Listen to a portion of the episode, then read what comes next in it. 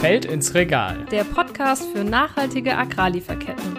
Mit Lara und Thilo.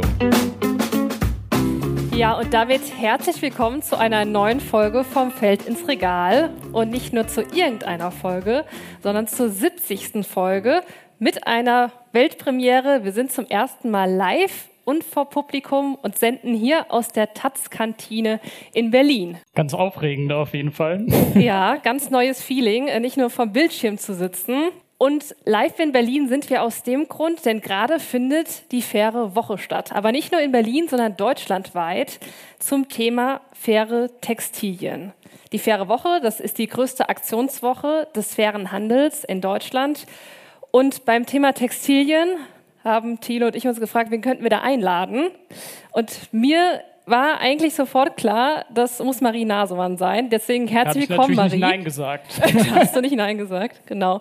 Herzlich willkommen, Marie, bei uns im Podcast. Dankeschön. Ich freue mich sehr, hier zu sein. Danke für die Einladung. Marie, äh, viele werden es wissen, ist Schauspielerin, Fair Fashion Aktivistin und du warst auch lange als Model tätig, kennst also die Textilindustrie, kennst mhm. die Modebranche und wir freuen uns auf deine Insights heute und natürlich deine Meinung zu vielen Dingen. Ja, und das Thema äh, Fair Fashion ist ja nicht erst seit gestern Dauerbrenner. Also 2013 äh, erinnert man sich vielleicht noch an das Unglück in äh, Rana Plaza und seitdem spätestens wird das Thema eigentlich ja heiß diskutiert sozusagen und deswegen haben wir das auch nochmal und die faire Woche natürlich zum Anlass genommen, uns mit dem Thema einfach auseinanderzusetzen und zu schauen, wie hat sich das Ganze eigentlich entwickelt, wie hat sich das Ganze vielleicht auch verändert und um einfach mal ein paar Zahlen zu nennen, also von 2000 bis 2015 hat sich der Konsum von Textilien oder von Kleidung, der Kauf von Kleidung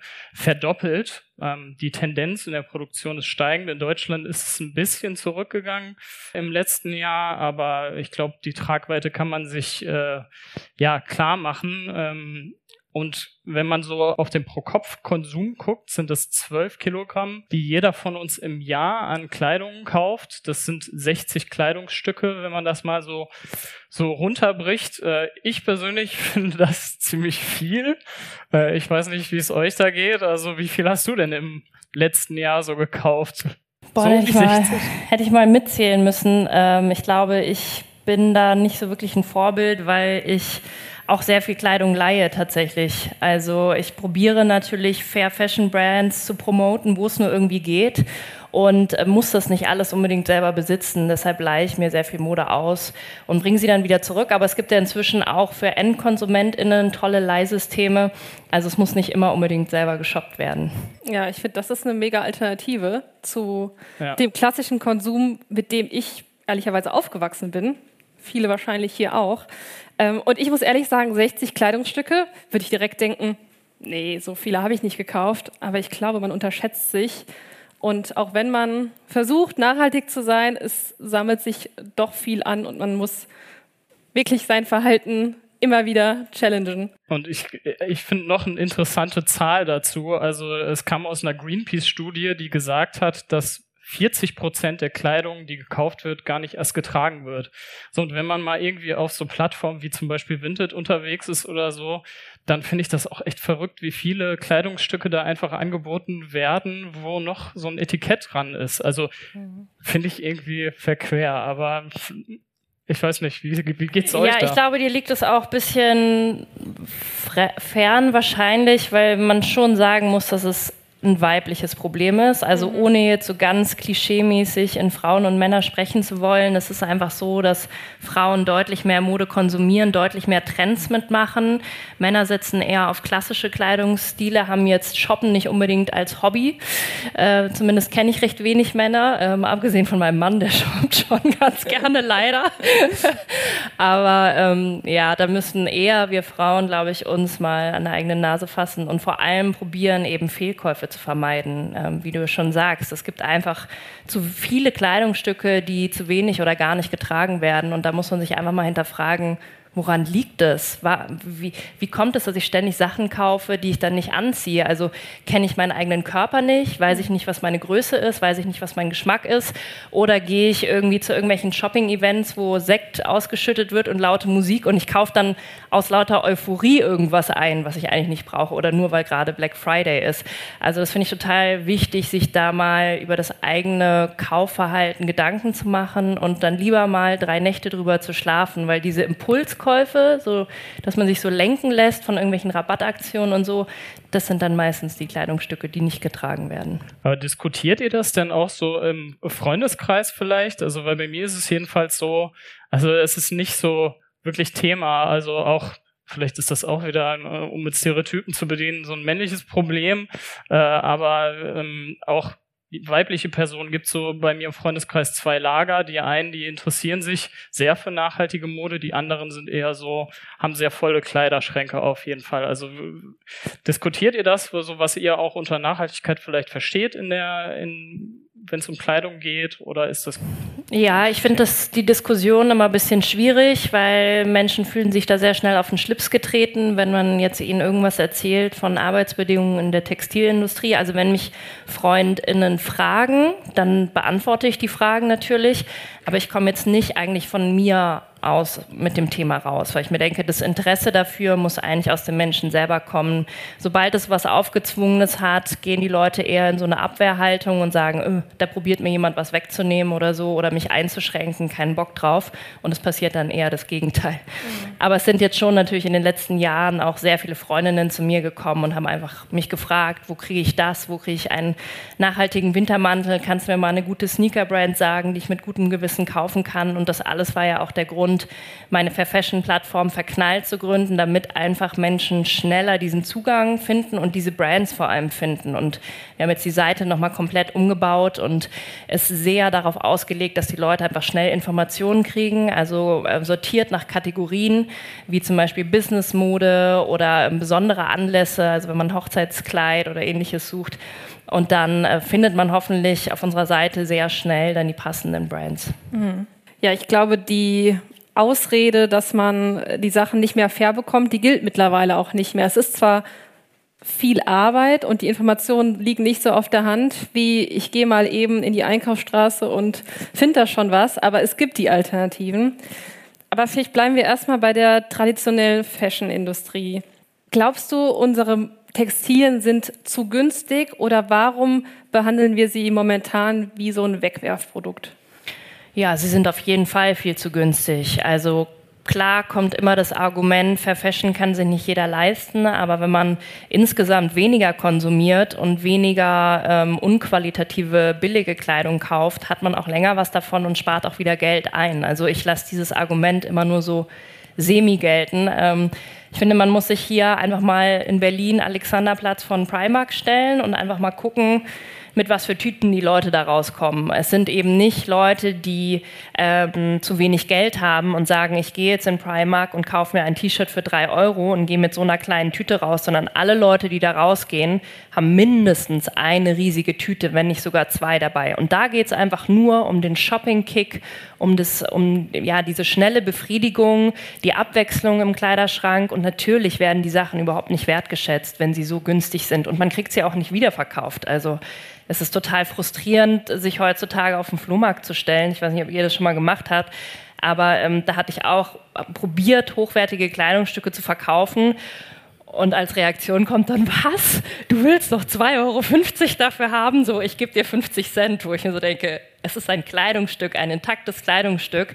Also die Wertschätzung ist einfach gar nicht mehr da und ähm, es muss wieder, glaube ich, in das Bewusstsein der Menschen rein. Was bedeutet das überhaupt? Also nicht nur ressourcentechnisch, was steckt da alles drin, sondern eben auch die Arbeit, die dahinter steckt.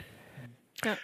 Ja, da macht man sich irgendwie auch kein Bild von, äh, wie was für ein Weg so eine Jeans oder so ein T-Shirt hinter sich hat. Ne? Dass das irgendwie um die halbe Welt geflogen, verschifft wird, ähm, dass da Menschen auch noch von leben müssen, von den vier Euro, die ich vielleicht für mein T-Shirt bezahle. Und äh, inzwischen ist es ja tatsächlich auch so, dass man nicht nur irgendwie vier Kollektionen im Jahr hat, sondern das sind dann irgendwie 52 Kollektionen, weil jede Woche eine neue rauskommt. Und dann haben wir ja noch nicht über diesen Trend Ultra Fast Fashion gesprochen, ne? also irgendwie jeden Tag eine, eine neue Kollektion. Ähm, ja, pro Tag 7000 bis 10.000 neue Artikel. Ähm, vor einiger Zeit galt noch so Zara als die Marke, die so am schnellsten ist auf dem Markt. Ähm, ein Modedesigner, eine Modedesignerin zeigt eine Kollektion und zwei Wochen später hängt es genauso eins zu eins kopiert in Zara und das war schon super schnell. Und jetzt gibt es eben neue Brands, vor allem Shein. Ich weiß mal nicht so ganz, wie man es ausspricht. Ich glaube Shein. ähm, die brauchen drei Tage. Ja, also die sehen, die sehen eine Kollektion und drei Tage später kann dieses Kleidungsstück verschickt werden. Also diese Schnelligkeit ist so ein riesiges Problem, weil es dadurch es muss so viele UnterlieferantInnen geben, weil so schnell so unterschiedliche Sachen gefordert sind, dass das Unternehmen selber gar nicht mehr durchblicken kann, wer genau hat diese Kleidung jetzt eigentlich für mich zusammengenäht. Also ja. es ist einfach völlig intransparent ja auch eine totale Überproduktion. Also diese Masse an Kleidung, die da täglich, wie du sagst, auf den Markt kommt, kann ja überhaupt nicht konsumiert werden. Nee. Also das äh, und das kann sich ja für ein Unternehmen eigentlich nur lohnen, wenn es auf Umwelt und Arbeitsbedingungen sehr viel weniger Wert legt. Ansonsten kann das ja finanziell eigentlich gar nee. nicht und jegliche Retouren werden direkt verbrannt, weil also dann eine Ware nochmal in, in Umlauf zu bringen, das geht natürlich finanziell auch überhaupt nicht auf. Mhm. Ja, jetzt könnte man natürlich sagen, es gibt ja viele Textilunternehmen, die sich jetzt so langsam auch mit dem Thema Kreislaufwirtschaft beschäftigen. Ähm, also ich gebe meine Textilien wieder ab in den Kreislauf und da wird neue Kleidung draus gemacht. Ähm ich habe es selbst schon mal gemacht bei H&M. Wir ja. nennen jetzt einfach mal diese Marke. Ähm, vor einigen Jahren äh, mit einer Tüte dahingegangen und abgegeben und dann neue Klamotten gekauft, wo ich mir danach auch gedacht habe, du hast keine Ahnung, was mit diesen Klamotten passiert. Und ähm, ja, Studien haben ja jetzt auch gezeigt, dass die meistens im globalen Süden wieder landen, auf Müllhalden.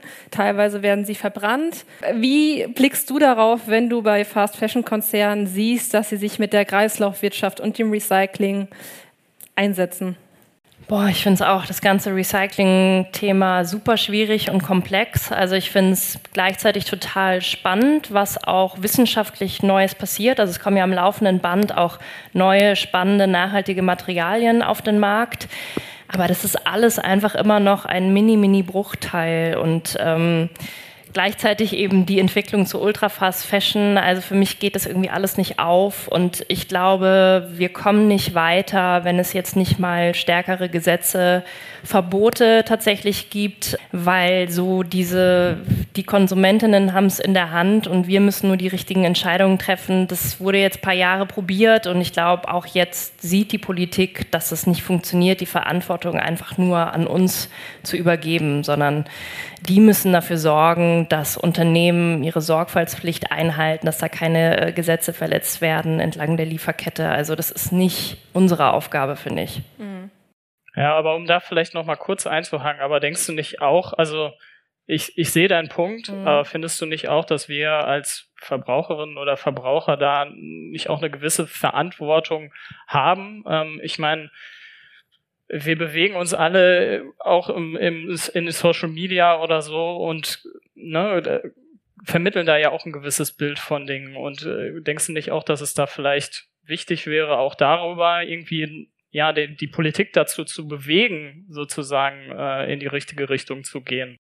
Ja, also natürlich das, ist es in der Vorstellung schön, aber ich frage mich einfach, wie realistisch ist es, weil ähm, diese großen Konzerne setzen alles daran zu verschleiern. Also du kriegst ja auch einfach keine Informationen auf den Seiten der Brands. Das ist ja bei Lebensmitteln anders. Da muss draufstehen, was drin ist. Und natürlich steht drauf, aus welchen Materialien das Kleidungsstück ist, aber eben auch nicht, wie es produziert ist. Und wenn es diese Transparenz gäbe, und die gibt es nur, wenn es die entsprechenden Gesetze gäbe, dann ist es auch irgendwie machbar für Endkonsumentinnen, sich zu informieren. Aber jetzt irgendwie von einem Schichtarbeiter, Schichtarbeiterin, jemanden, der irgendwie den ganzen Tag an der Kasse sitzt oder in der Pflege arbeitet oder so, ich finde, da kann man nicht noch erwarten, dass sich jemand abends irgendwie drei, vier Stunden an Computer setzt und durch tausend Seiten durchklickt, bis man mal irgendwelche Siegel verstanden hat oder so. Es ist einfach zu komplex. Also ich habe schon super lange gebraucht, äh, mich damit auseinanderzusetzen und selbst ich war irgendwann an einem Punkt, wo ich gesagt habe, ich schaff's alleine nicht, ich blick da nicht durch. Ich brauche jemanden, der mich dabei unterstützt und ähm, arbeite mit einem Nachhaltigkeitswissenschaftler zusammen, der mich da ähm, ja von Anfang an supportet, weil also ich finde es einfach selber wahnsinnig kompliziert. Ja. Das ist schon irgendwie Aussage genug, dass du sagst, man braucht einen Wissenschaftler, um das überhaupt verständlich zu machen oder selbst zu begreifen. Ja. Ähm, aber es und da sind wir, äh, sorry, und da sind wir noch nicht beim Kostenpunkt, weil man muss ja tatsächlich sagen, auch nachhaltige Kleidung äh, kostet mehr. Ja. Ne? Was ja auch verständlich ist, weil wir natürlich zu wenig für unsere Kleidung zahlen. Aber da reden wir auch von, von dem Punkt, wer kann sich die Kleidung dann letztendlich auch leisten und wer nicht. Ja, die Umweltkosten müssen halt irgendwie auch eingepriesen werden. Also ich finde, dass Unternehmen einfach dann auch dafür bezahlen müssen, knallhart, wenn sie ähm, irgendwie Plastikmaterialien benutzen, anstatt irgendwie Naturfasern. Also das könnte man ja alles regeln. Ähm, aber da braucht es halt ja Menschen, die da sehr äh, stark auftreten und sich nicht äh, von irgendwelchen Lobbyindustrien irgendwie runterbuttern mhm. lassen. Aber da würde mich auch mal interessieren. Ich habe das Gefühl, Fridays for Future, viele andere tolle Organisationen, die für vieles auf die Straße gehen. Bei der Textilindustrie habe ich das Gefühl, nach Rana Plaza, nach dem schrecklichen Einsturz der Textilfabrik, gab es einen Aufschrei. Mhm. Danach ist das Thema wieder super versunken. Geht noch jemand auf die Straße dafür oder ist das nicht gerade in der totalen NGO-Bubble das Thema und kommt da gar nicht so richtig raus? Ja, es ist schon in einer starken Bubble, denke ich auch. Ähm, ich denke immer, oh wow, es passiert so viel. Es gibt so viele tolle neue Fair Fashion Labels und dann sehe ich die konkreten Zahlen und bin wieder total desillusioniert. Ich glaube, Mode wird sehr oft als sowas Zweitrangiges, also was Unbedeutendes abgetan, ja, so was Oberflächliches, ja, zieht man halt an, kauft man halt oder kauft man nicht.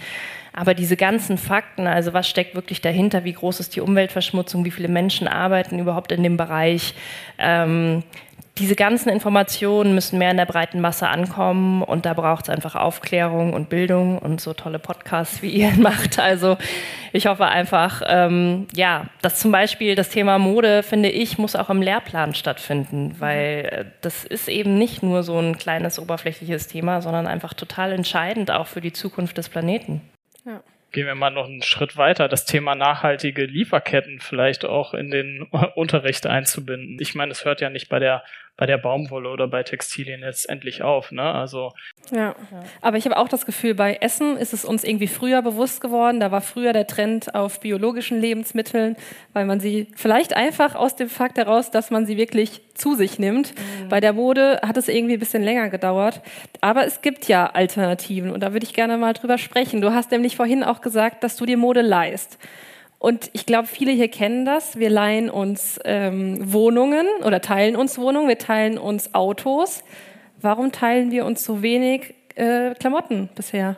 Ich glaube, wir wollen einfach alle sehr individuell sein und unseren sehr individuellen Stil haben. Und es ist ja auch schön, dass teilweise an Kleidung auch Erinnerungen hängen. Und ich trage zum Beispiel Sachen, die ich von meiner Mutter oder von meiner Großmutter bekommen habe. Und die will ich auch nicht hergeben, die will ich auch nicht äh, mit jemandem teilen. Aber dann gibt es wieder. Aber die sind ja auch nicht das Problem. Das ja. Problem ist ja das Partytop, was du nur einmal anziehst. Genau. Ja. Ähm, aber ja, bei anderen Teilen denke ich mir wieder, also jetzt Beispiel, ich gehe jetzt am Wochenende aufs Oktoberfest. Muss ich dafür ein eigenes Döndel besitzen, wenn ich da einmal im Jahr hingehe? Nein, es reicht, das einfach auszuleihen und wieder zurückzubringen. Und ich glaube, da muss noch mehr auch das Bewusstsein geschafft werden, damit äh, mehr Leute überhaupt auf die Idee kommen, auch den eigenen Kleiderschrank zu verleihen, weil man kann ja sogar auch noch Geld damit verdienen. Andere Alternative, die ja schon ein bisschen mehr angekommen ist oder in der breiten Gesellschaft, Secondhand. Ich habe das Gefühl, wahrscheinlich wieder meine eigene Bubble, aber es ist ein großer Boom im Moment. Wie schaust du auf Secondhand? Sagst du top? Ähm, das ist the way to go oder? Ich benutze ja lieber den Begriff Vintage. ich finde, er, klingt irgendwie geiler als Secondhand. ähm, ich liebe Vintage-Mode. Also Vintage wirklich im Sinne von jetzt nicht Secondhand was von Zara, sondern wirklich qualitative Vintage-Mode aus den 70ern, aus den 80ern. Die erzählen für mich so eine eigene Geschichte, wie zum Beispiel diese Cowboy-Stiefel, die ich hier anhabe.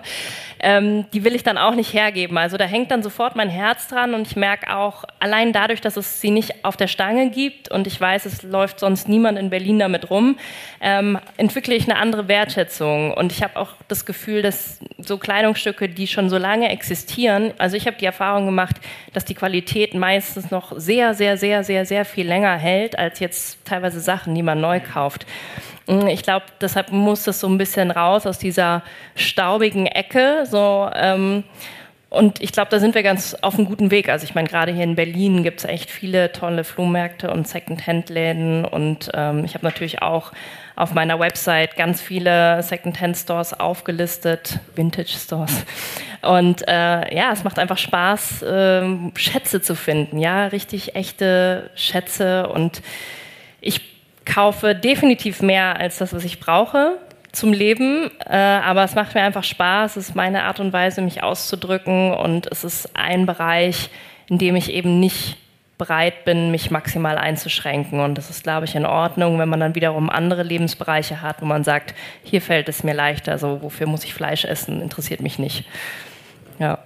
Ja, ich bin auch ein, äh, ein ganz großer Fan von Secondhand-Mode oder Vintage-Mode, wie auch immer man es nennen will.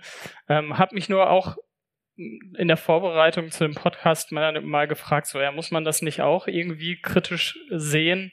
Weil es, also es, es behandelt ja nur bedingt das Problem sozusagen. Ja. Die, die Klamotten werden ja trotzdem gekauft vorher und werden dann irgendwie weiterverkauft. Und ich ja. habe dann auch nochmal äh, festgestellt, dass ähm, es auch Studien dazu gibt, die sagen, ähm, also es wird genauso viel Secondhand gekauft und dass die, dass die Leute dann aber trotzdem ihren normalen Konsum also nicht einschränken dafür, mhm. also doppelt so viel ja, das, Mode das, kaufen sozusagen. Das kenne ich auch, dass man in einem Secondhand Vintage Shop ähm, dann mit einem ja guten Gefühl vermeintlich oder guten Gewissen dann doch noch mal einen Teil mitnimmt, weil man denkt, ist ja Secondhand. Aber meiner Meinung nach sind damit keine Probleme am Anfang der Lieferkette behoben.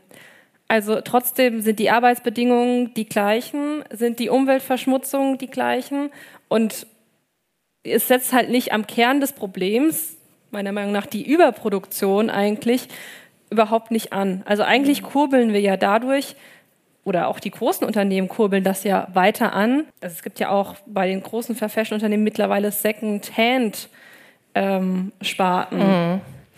Also da sehe ich es eigentlich auch so ein bisschen wie mit ähm, ja, Neukäufen. Ich finde, auch da muss man darauf achten, was ist das? Und es ist klar, wenn ich jetzt irgendwie auf Vinted hier irgendwie ein H&M-Teil für zwei Euro jemanden abkaufe, hat die Person zwei Euro und wird es eventuell wahrscheinlich wieder in ein H&M-Teil stecken. Wenn ich jetzt aber sage, okay, diese Gucci-Loafer, die müssen es jetzt unbedingt sein, weil ich die seit Jahren haben will und ich kann sie mir jetzt neu nicht leisten und äh, da denke ich wirklich lange drüber nach und entscheide mich dann dafür, die äh, Vintage zu kaufen, dann geht man ja auch da wieder anders mit der Kleidung um. Also im Idealfall ersetzen Second-Hand-Käufe Neukäufe, aber in der Realität sieht es anscheinend ein bisschen anders aus. Du hast es eben schon gesagt, äh, du siehst mehr oder du siehst die Verantwortung auch in der Politik, die richtigen Rahmenbedingungen zu setzen, sage ich mal. Was sind denn so konkrete Forderungen, die du dir wünschen würdest? Mhm. Jetzt ist ja das Lieferkettengesetz ähm, ist schon in Kraft, ja, in Kraft getreten. Anfang des Jahres tritt es in Kraft, ist aber ja, verabschiedet. Ja, genau. genau. Ja. Das ist ja ziemlich lückenhaft. Also es wäre natürlich schön, wenn das irgendwie ja die gesamte Lieferkette viel stärker betrifft und dann natürlich auch eine stärkere Strafverfolgung. Ne? Also dass einfach genauer hingeguckt wird, dass ähm, sich einfach Leute da nicht brav anmelden und sagen, nächste Woche Donnerstag kommen wir vorbei und gucken uns mal eure Fabrik an. Ist klar, dass dann irgendwie alles schön gemacht wird und mal schnell die Notausgänge freigeräumt werden und so. Aber wie sieht es da in der Realität aus? Also es muss einfach viel stärker kontrolliert werden. Und ähm, ja, es kostet natürlich wahnsinnig viel Arbeit und Zeit und Geld, aber ich finde, das ist eine Investition in die Zukunft, die sich lohnen wird. Ähm, erstmal wird das Lieferkettengesetz ja auch nur auf deutscher Ebene sozusagen, es ist ja auch das deutsche Lieferkettengesetz äh, aktiv und dann auch nur für Unternehmen ab einer gewissen Größe. Ne? Also da sind schon gewisse Einschränkungen dabei. Allerdings äh, gibt es da ja auch Bewegungen auf, auf der europäischen Ebene. Ähm, was denkst du denn, also jetzt kommen wir wieder zu, zu uns. Ähm, denkst du denn, es braucht irgendwie noch einen stärkeren Aktivismus auch, äh, um das nach vorne zu bringen? Ja, ja, ich habe es äh, tatsächlich gerade vor dem Gespräch meinem Manager gesagt. So, bis jetzt bin ich immer so diese Linie gefahren. Ich will lieber den Fokus auf die positiven Dinge legen. So, ich will lieber die Marken zeigen, die es eben richtig machen. Ich will das irgendwie ähm, schön präsentieren auf meiner Seite und einfach so Lust machen auf faire Mode. Aber nachdem ich jetzt irgendwie in Vorbereitung auf den Podcast wieder die aktuellen Fakten recherchiert habe, dachte ich mir so, nee, vielleicht muss ich mal radikaler werden. Vielleicht ist jetzt mal, mal Schluss mit irgendwie hier schöne Weltaktivismus, sondern vielleicht muss ich jetzt mal anfangen, irgendwie großen Marken ans Bein zu pinkeln, weil ähm, es passiert zu wenig. Es gibt zu wenig Leute, die sich da kritisch äußern. Es wird einfach zu viel weggeguckt. Ähm, klar gibt es tolle Journalisten und Journalistinnen, die da auch investigativ irgendwie arbeiten und sich da probieren, in irgendwelche Fabriken einzuschleichen und so. Aber wer sieht dann wirklich die Beiträge? So, das läuft dann irgendwie irgendwo in der Mediathek und da muss man echt schon Glück haben, da irgendwie auf die Sendung zu kommen. Also ich glaube, es braucht echt auch viele Leute mit viel Reichweite, die sich dafür einsetzen. Natürlich auch Influencerinnen, die ja eher das Gegenteil machen, sehr, sehr, sehr viel Mode ähm, promoten und jetzt nicht unbedingt sagen, wo die herkommen. Also ich probiere da auch so in meinem äh, Bekanntenkreis die Leute ein bisschen zu mobilisieren und zu gucken, wie können wir uns zusammenschließen, damit wir einfach noch mehr Reichweite haben für das Thema. Also würdest du sagen, in dem Punkt äh, hat die Verbraucherin oder der Verbraucher schon eine gewisse Verantwortung oder einen Hebel. Auf jeden Fall. Also ich glaube, wenn man ähm, bereit ist, da ein bisschen Zeit reinzustecken, dann hat man Möglichkeiten, sich zu informieren und auch durchzublicken durch diesen Siegeldschungel. Und ähm, ich habe es ja eben mit der Website probiert, den Leuten eben leicht zu machen, dass sie eben nicht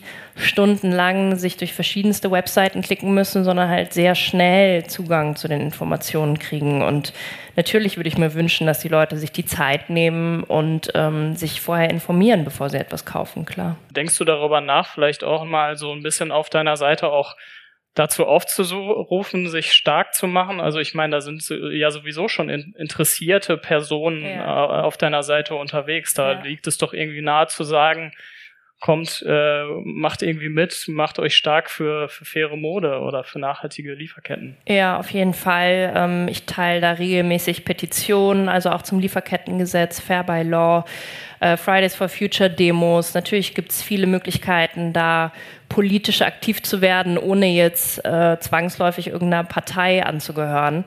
Ähm, also da probiere ich mich schon stark zu machen, dass man da die Themen voranbringt, weil ich jetzt eben auch merke, okay, so auf unserer Verbraucherinnen-Ebene bin ich jetzt auch langsam mit meinem Latein am Ende und jetzt will ich, dass es irgendwie eine Stufe höher geht und einfach der Druck auf die Politik immer stärker wird. Und das funktioniert natürlich so am besten und natürlich mit äh, Bundestagswahlen. Ähm, und sein Kreuzchen an der richtigen Stelle zu machen. Da habe ich mich dann auch zum ersten Mal äh, zu einer Partei bekannt, wo ich gesagt habe, ich ich mache das jetzt. So, auch wenn das nicht so gern gesehen ist, dass eine Person des öffentlichen Lebens, so wie ich, ähm, sich da bekennt. Es ist jetzt vielleicht für mich eine Möglichkeit, äh, da Leute aus meiner Community noch zu aktivieren, eine Partei zu wählen, die sich eben für Klimaschutz einsetzt. Ja, das finde ich nochmal einen wichtigen Hebel zu sagen, wir sind nicht alle nur KonsumentInnen, wir sind ja auch alle WählerInnen. Ja. Und das ist eigentlich die viel größere Kraft, die wir alle haben, um über unseren individuellen Konsum hinaus ja auch was zu bewirken. Ähm, gleichzeitig finde ich, Politik, klar setzt die Rahmenbedingungen, aber auch die Unternehmen selbst, mhm. dass da auch nicht erkannt wird, dass man ja auch Vorreiter werden kann, äh, indem man alternative Geschäftsmodelle irgendwie entwickelt. Mhm. Und mehr auf qualitativ hochwertige, recycelbare, kreislauffähige Materialien setzt, mhm ähm, dass sich da so wenig tut. Ähm, Finde ich irgendwie erstaunlich, weil ich, ich habe auch nach guten News geschaut und habe mhm. sogar welche gefunden. Und das aber wieder auf VerbraucherInnen-Ebene. Äh, Greenpeace hat dieses Jahr eine Umfrage gemacht. Ähm, Nach der zwei Drittel der Deutschen sagen, sie sind bereit, weniger zu kaufen und auch vorhaben, die Kleidung länger zu tragen und sich angeblich auch schon der Kleiderschrank um immerhin 6,5 Prozent im Vergleich zu 2015 reduziert hat. Ähm, also anscheinend gibt es in Deutschland zumindest ähm, ein kleines Umdenken, aber du hattest es, glaube ich, am Anfang schon gesagt, Thilo, weltweit steigt ja die Produktion weiter und ähm, die Probleme werden leider nicht kleiner. Umso wichtiger, dass wir heute drüber gesprochen haben. Ja, ich glaube, das war ein schöner Rundumblick, den wir mit dir machen konnten, Marie. Ja, es war sehr schön. Ja, vielen Dank auch von mir nochmal, dass du dabei warst. Vielen Dank, dass ihr alle dabei wart. Ja, heute mit Publikum hier in Berlin. Ich würde ja sagen, bis zum nächsten Mal, aber für mich ist das auch die, die letzte Folge, die 70. Folge. Ähm, ich glaube, Lara wird das Schiff auch sehr gut ohne mich schaukeln, dann mit einem neuen Host. Aber schon nach 70 ein Folgen. neuen Host. Wie, ja, genau. Ein Einschnitt, sagen ja, wir so. Ja. Ja. Naja, es hat mir immer sehr viel Spaß gemacht und das ist, glaube ich, ein echt schöner Abschluss. Ja, und ich äh, finde es auch noch gut zu erwähnen, dass du jetzt vom Feld ins Regal, sozusagen vom Feld aus, weiterverfolgen wirst. Also vielleicht, weil irgendwann als Gast äh, dann bei ich mir. Schal ich schalte mich dann von Äthiopien aus zu. Genau. genau. ja, und damit viel Erfolg äh, bei deinen weiteren äh, Projekten, Thilo, und natürlich viel Erfolg bei deiner wichtigen Arbeit, Marie, äh, die wir sicherlich auch weiterverfolgen werden. Und damit danke an euch beide, danke an das Publikum und wir hören uns hoffentlich alle bei der nächsten Folge vom Feld ins Regal. Dankeschön. Tschüss. Danke fürs Zuhören.